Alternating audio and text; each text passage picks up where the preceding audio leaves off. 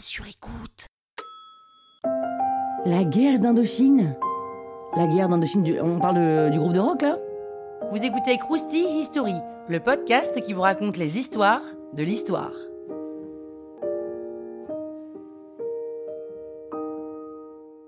À la fin du 19e, l'Indochine est une colonie française qui est composée des pays actuels, du Vietnam, du Cambodge et du Laos. Des mouvements nationalistes se mettent en place dès les années 20 et ils reprochent aux Français de ne pas vraiment investir dans une économie moderne ou de développer la région. En gros, ils sont là juste pour profiter des ressources. Et pendant la Seconde Guerre mondiale, pendant que la France est occupée par les Allemands, l'Indochine est occupée par les Japonais, qui sont les alliés des Allemands. Et quand les Japonais capitulent en 1945, l'Indochine se retrouve occupée au nord-est par les Chinois et au sud par les Britanniques. Les Français arrivent à récupérer leur souveraineté du sud, mais ils ont beaucoup de mal à récupérer celle au nord. Et il y a certes les Chinois, mais aussi les Viet Minh, qui est un mouvement nationaliste communiste qui est mené par Ho Chi Minh. Et donc il y a un accord qui est conclu à Hanoï entre le représentant de la France au Vietnam et Ho Chi Minh. La France reconnaît le Vietnam comme un État libre, mais ne reconnaît pas son indépendance. Alors donc c'est un peu confus quoi.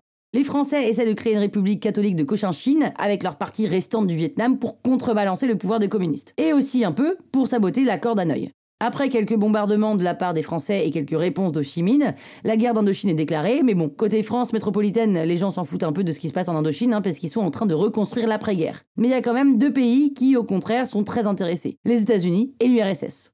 Donc on est en pleine guerre froide et forcément, hein, ils vont vouloir s'en mêler. La France est clairement soutenue par les États-Unis pour combattre le communisme. Elle reçoit d'importantes aides financières.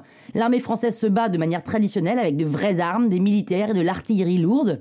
Côté Viet Minh, on est plus sûr de la guérilla. Ils font des embuscades, ils créent des pièges, mais il n'y a pas vraiment de front. Même si les Français commencent à remporter des batailles, ils sont quand même très très surpris par cette nouvelle façon de faire la guerre. En 1949, Mao arrive au pouvoir en Chine et décide de soutenir Ho Chi Minh. Les Viet Minh reprennent du poil de la bête lors de la bataille décisive de Dien Bien Phu, et là c'est une grosse grosse défaite pour la France. En 54, c'est la conférence de Genève pour parler de l'armistice.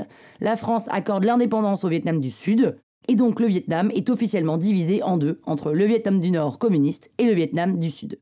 Les Français ont 300 jours pour partir et les Vietnamiens pour choisir où ils vont habiter entre le Nord et le Sud. La France refile un peu la patate chaude aka Vietnam du Sud aux États-Unis et vous connaissez la suite, hein, ça va être la guerre du Vietnam dont on parle dans un autre croustille.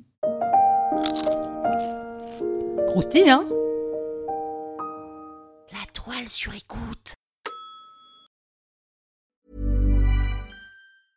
Hey, it's Paige DeSorbo from Giggly Squad. High quality fashion without the price tag. Say hello to Quince.